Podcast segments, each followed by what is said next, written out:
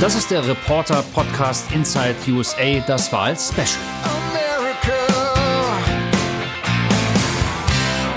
Herzlich willkommen zu einer ganz besonderen Folge mit den bisherigen Ergebnissen und Einschätzungen aus der US-Wahlnacht.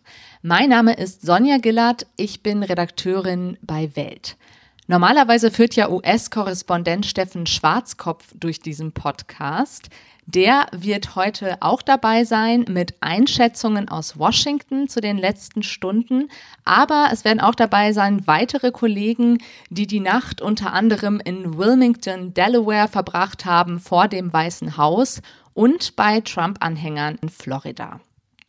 Wer der nächste US-Präsident sein wird, das ist am Morgen nach der Wahl noch offen. Ein Erdrutschsieg von Joe Biden ist jedenfalls ausgeblieben. Biden hat zwar teils besser abgeschnitten als Hillary Clinton 2016. Die Republikaner mit Donald Trump konnten aber wichtige Staaten wie Texas, Florida, Ohio und Iowa erneut gewinnen. Ja, jetzt ist noch vieles offen an diesem Morgen. Es ist ein sehr enges Rennen, das wir da beobachten werden. Gerade auf die Briefwahlstimmen, die noch ausgezählt werden müssen, kommt es jetzt an. Und das kann noch eine Weile dauern. Die Staaten, auf die wir jetzt künftig gucken werden, auch die nächsten Tage gucken werden, sind Pennsylvania, Michigan und Wisconsin unter anderem. Die News des Morgens sind allerdings die Äußerungen Donald Trumps zur Wahl und zu den bisher ausgezählten Ergebnissen.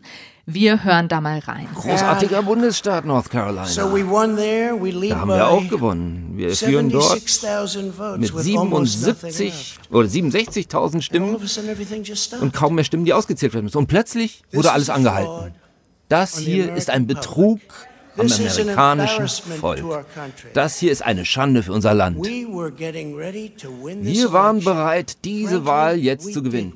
Und ganz ehrlich, wir haben diese Wahl gewonnen. Unser Ziel ist es jetzt, sicherzustellen, dass die Integrität der Wahl für das Wohl dieses Landes aufrechterhalten wird. Das ist ein großer Betrug an unserem Land, der hier versucht wird. Ja, Donald Trump hat sich zum Gewinner der Präsidentschaftswahl erklärt. Vor Trump hat sich auch Joe Biden zu Wort gemeldet, sehr euphorisch, allerdings wesentlich zurückhaltender. Sehr, sehr optimistisch, was Sie dort sehen. Wir könnten natürlich Resultate schon morgen früh haben, aber es könnte noch länger dauern. Es ist liegt nicht an mir oder Donald Trump zu sagen, wer hier diese Wahl gewonnen hat, sondern das ist die Entscheidung des amerikanischen Volkes. Aber ich habe Hoffnung, was diesen Ausgang angeht. Ich bin optimistisch und ich möchte Ihnen allen danken, dass Sie gekommen sind, dass Sie Ihre Stimme abgegeben haben.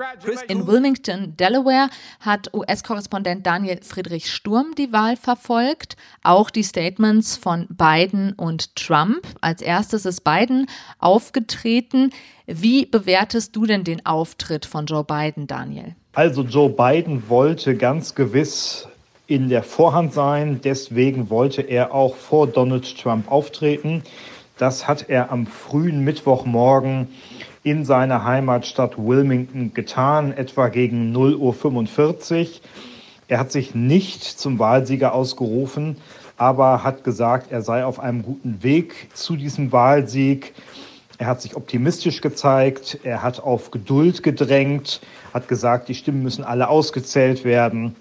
Damit ist er also sozusagen in Vorhand gegangen. Ich glaube, das ist auch eine Lehre aus der sehr knappen Wahl im Jahre 2000, als es dem damaligen ähm, demokratischen Kandidaten Al Gore nicht gelungen ist, äh, in die Vorhand zu kommen, in die Offensive zu kommen und sozusagen das Spiel dem damaligen republikanischen Gegenkandidaten äh, George W. Bush äh, zu überlassen. Das war ein bescheidener, aber bestimmter Auftritt von Joe Biden. Äh, er wollte damit demonstrieren, ich bin weiter im Spiel. Er konnte darauf verweisen, dass er aller Voraussicht nach Arizona gewonnen hat. Das ist zur Stunde der einzige Bundesstaat überhaupt, der in dieser Wahl äh, sozusagen die Parteifarbe gewechselt hat von den Republikanern zu den Demokraten. Sonst haben die beiden Parteien nur die Stimmen, nur die Staaten gewonnen, die sie bisher immer schon gewonnen haben. Ähm, er hat außerdem gesagt, er sieht sich auf einem guten Weg in äh, Wisconsin und Michigan, außerdem in Pennsylvania. Und ähm, ja, hat also Optimismus verbreitet, hat gedankt, hat um Geduld gebeten. Ja, erst hat Donald Trump getweetet in der Nacht, dass die Wahl gestohlen würde. Dann hat er nach Biden eine Pressekonferenz gegeben, in der er eben behauptet, dass er die Wahl gewonnen habe. Wie deutest du denn diese Aussagen? Ja, dieser Auftritt von Donald Trump um 2.30 Uhr etwa Ortszeit in Washington war wirklich beispiellos, selbst für seine Verhältnisse. Er hat behauptet, er habe die Präsidentschaftswahl gewonnen, ohne dafür einen Beleg äh, zu nennen. Es wird noch ausgezählt. Äh, keiner der beiden Kandidaten hat bisher eine Mehrheit im Wahlleutegremium. Ja, es kann sein, dass Donald Trump diese Wahl noch gewinnt, aber zur Stunde gibt es für seine Behauptung keinerlei Beweis. Ebenso wenig für die Behauptung, es gäbe einen Betrug, äh, weswegen er sich nun an den Supreme Court wenden will, um eine weitere Auszählung von Stimmen äh, zu verhindern. Das ist wirklich beispiellos. Ähm, was sich Trump da leistet. Äh, man fasst sich wirklich an den Kopf. Interessant war, dass Vizepräsident Mike Pence, der nur sehr kurz geredet hat, davon gesprochen hat, man sei auf dem Weg zu einem Sieg. Pence hat also nicht explizit von einem Sieg gesprochen. Aber was heißt das schon? Die Stimme des Präsidenten ist die relevante Stimme. Ähm, man darf sehr gespannt sein, wie das jetzt weitergeht. Daniel, was ausgeblieben sind, sind überraschende Gewinne für die Demokraten, also Staaten, die sie für sich einnehmen konnten, die vorher nicht in ihrer Hand waren. Waren die Erwartungen zu hoch, die da gestellt wurden? Dieser Dienstagabend, dieser Wahlabend war für die Demokraten nicht schön. Es gab doch große Hoffnungen, man würde Florida gewinnen. Das hat man verpasst. Äh, dort hat Donald Trump gewonnen und das für Florida-Verhältnisse doch sehr, sehr deutlich.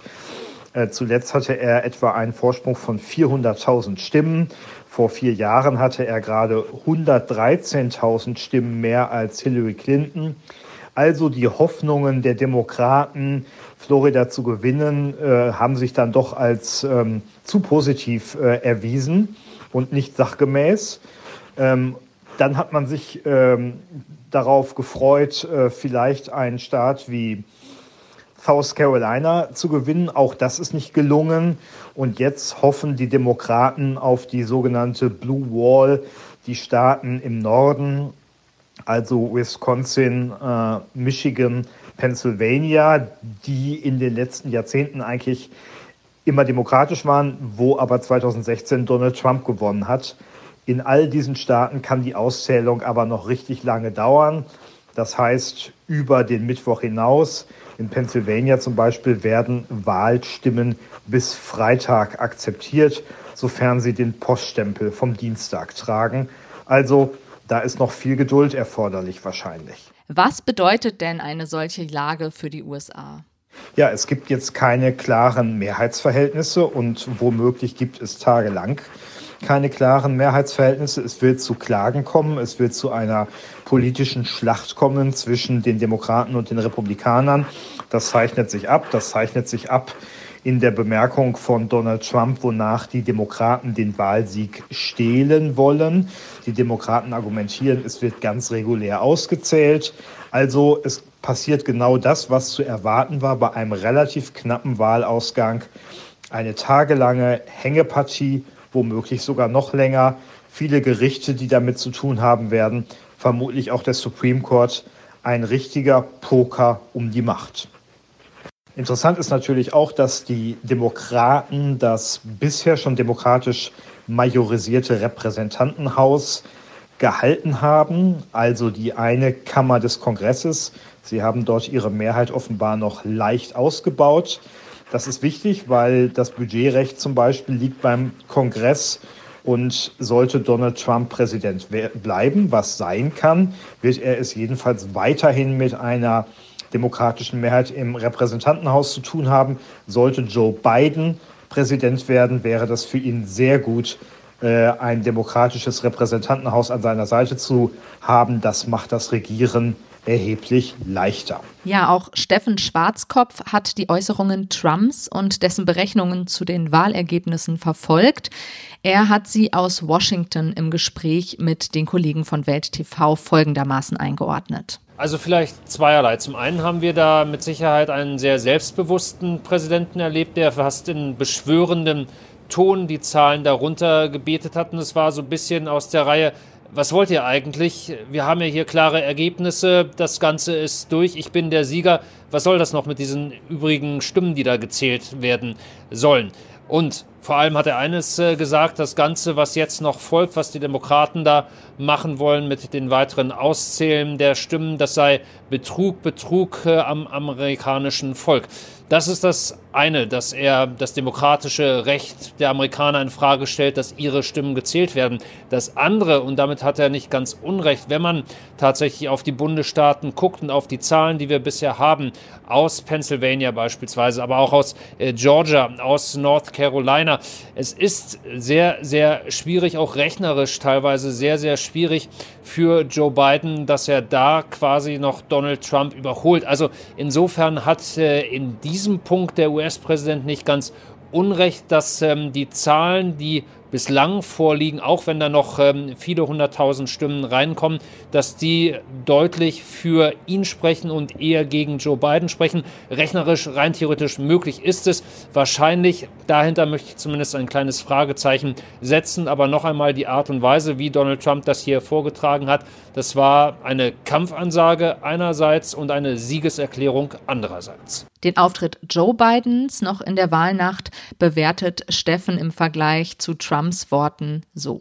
Tatsächlich Joe Biden gut anderthalb Stunden vorher gesehen, vor Donald Trump, der hat zumindest versucht, glaube ich, äh, Optimismus auszustrahlen hat gesagt, wir sind hier auf der richtigen Spur, wir sind auf dem Weg, diese Wahl zu gewinnen. Wir müssen uns gedulden, ihr müsst euch gedulden, aber wir warten auf all die Stimmen, die noch ausgezählt werden. Donald Trump hingegen, glaube ich, mit deutlich breiterer Brust, wie er hier aufgetreten ist im im Weißen Haus äh, nicht als möglicher Sieger, sondern als definitiver Sieger. So hat er sich zumindest äh, dargestellt, äh, umjubelt dann auch äh, von seiner Familie, von den Mitarbeitern, die da im Weißen Haus versammelt ähm, waren. Mike Pence, der Vizepräsident, hat das Ganze noch einmal unterstrichen, was sein Präsident da gesagt hat. Also ich glaube, wir haben hier einen US-Präsidenten gesehen, der nicht nur so tut, als wäre er überzeugt davon, dass er gewonnen hat, sondern der tatsächlich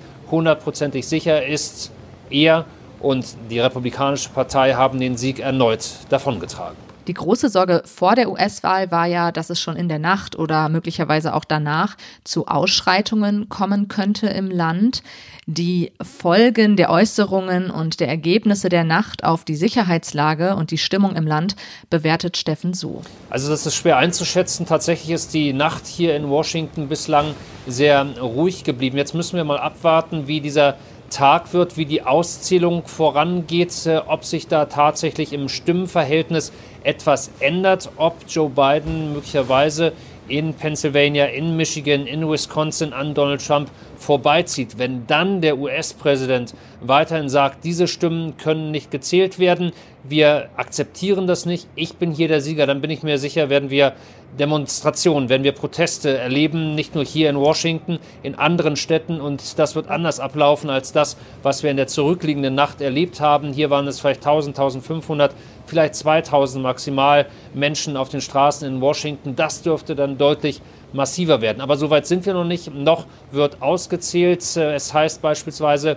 auch in äh, Wisconsin, das könnte bis zu drei Tage dauern und möglicherweise wird am Ende dieses Auszählungsprozesses auch Donald Trump als Sieger feststehen. Dann, glaube ich, könnte das alles anders aussehen. Also insofern können wir nichts anderes machen als das, was jetzt hier äh, insgesamt 330 Millionen Amerikaner tun müssen.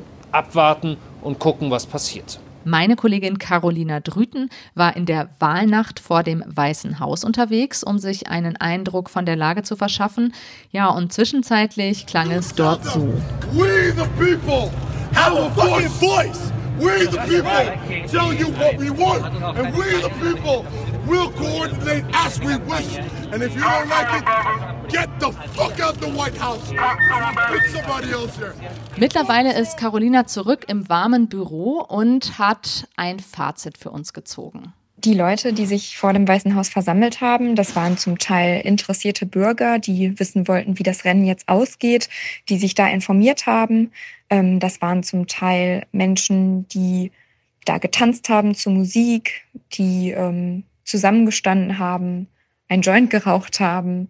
Ähm, ja, es war teilweise auch eine richtige Partyatmosphäre. Und dann gab es eben vereinzelt die Gruppen, die aggressiv waren, denen hat man das auch angemerkt, äh, die dann über die Straße marschiert sind ähm, mit Bannern und schwarzen Regenschirmen, mit denen sie die Journalisten abgeschirmt haben von sich, weil sie verhindert, äh, weil sie verhindern wollten, dass sie gefilmt werden. Und äh, da kam es teils zu ähm, aufgeheizten Szenen, wo Aktivisten ähm, Journalisten angeschrien haben, zur Seite geschubst haben. Ähm, aber es kam jetzt nicht zur großen Eskalation. Und jetzt werden die Demonstranten auf der Straße abwarten müssen, äh, wie es ausgeht hier im Rennen, was sich noch eine ganze Weile hinziehen kann. Unter den Menschen, die sich in Washington vor dem Weißen Haus versammelt haben, waren auch sehr viele Anhänger der Demokraten. Und Carolina konnte mit einer Biden-Wählerin sprechen. Die Wählerin kommt aus Texas. Das ist der Staat, in dem es zwischenzeitlich tatsächlich so aussah, als würden die Demokraten ähm, da gewinnen. Das wäre das erste Mal seit 1976 gewesen. Und die Wählerin in Washington vor dem Weißen Haus, sie heißt Laureen, die hat Carolina erzählt, warum sie denn da heute Nacht stand. Wenn wir weiterhin zulassen, dass Trump Präsident ist, dann würde sich das gegen alles richten, was meine Familie in der Vergangenheit aus Mexiko hierher gebracht hat. Und in Zukunft habe ich für mich als Frau, als Minderheit das Gefühl, dass wir Rückschritte machen und nicht vorwärts gehen, wenn wir ihm erlauben, weiterzumachen. Texas ist dann letztlich doch an die Republikaner gegangen. Das sind 38 Wahlmännerstimmen, die Trump dort gewinnen konnte.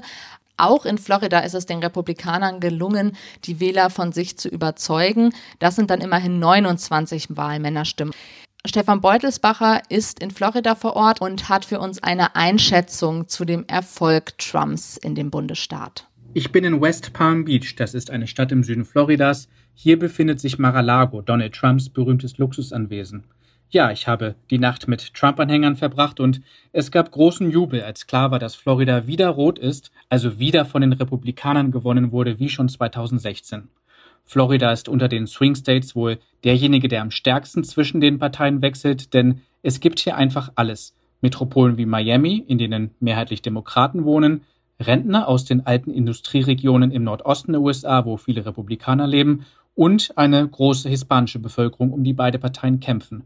Und ja, bei der Wahl 2020 hat Trump diesen Kampf um Florida gewonnen. Eine Trump-Anhängerin, die Stefan in West Palm Beach sprechen konnte, spricht einen Aspekt an, der für viele Wähler der Republikaner bei dieser Wahl doch wichtig gewesen sein dürfte, die Wirtschaft. Zu Beginn der Wahlnacht ähm, gab es erste Ergebnisse einer US-weiten Nachwahlbefragung, die das auch nochmal gezeigt hat, also welche Themen wahlentscheidend gewesen sein dürften. Gefragt wurde unter anderem, was den Wählern am wichtigsten war. Und die meistgenannte Antwort mit 34 Prozent war eben die Wirtschaft. Dann folgten Rassismus 21 Prozent und zuletzt das Coronavirus mit 18 Prozent, was ja als eins der wichtigsten Wahlkampfthemen galt. Und die Wählerin, die Stefan gesprochen hat, Gil Dalton heißt sie, die erklärt es so. You have to realize that Trump's a businessman. He's not a politician. Sie müssen verstehen, Trump ist ein Geschäftsmann. Er ist kein Politiker. Er hat ein Imperium aufgebaut und er war sehr erfolgreich. Er weiß also, was er tut. Und leider tun das die meisten Politiker nicht. Ich bin also sehr zuversichtlich. Und die Wirtschaft steigt kontinuierlich.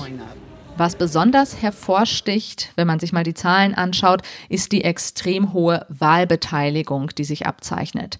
2016 lag sie bei 56 Prozent und diesmal soll die Wahlbeteiligung so hoch wie seit 1908 nicht mehr sein. Schon vor dem Wahltag hatten 100 Millionen Menschen ihre Stimme vorab oder per Briefwahl abgegeben und das waren bereits 70 Prozent der Gesamtwählerzahl von 2016. Ja, es bleibt weiter spannend. Es sind noch nicht alle Stimmen ausgezählt. Das wird sich auch noch die nächsten Tage hinziehen. Und vor allem nach den Äußerungen Donald Trumps zum Wahlergebnis und seiner Interpretation wird interessant zu beobachten sein, ob es da jetzt zu einem Rechtsstreit kommt und was das für die Stimmung im Land bedeutet. Auf Welt und bei Welt TV gibt es alle neuen Entwicklungen und natürlich weitere Berichte unserer Korrespondenten aus den USA. Der Redaktionsschluss dieses Podcasts war 10.15 Uhr.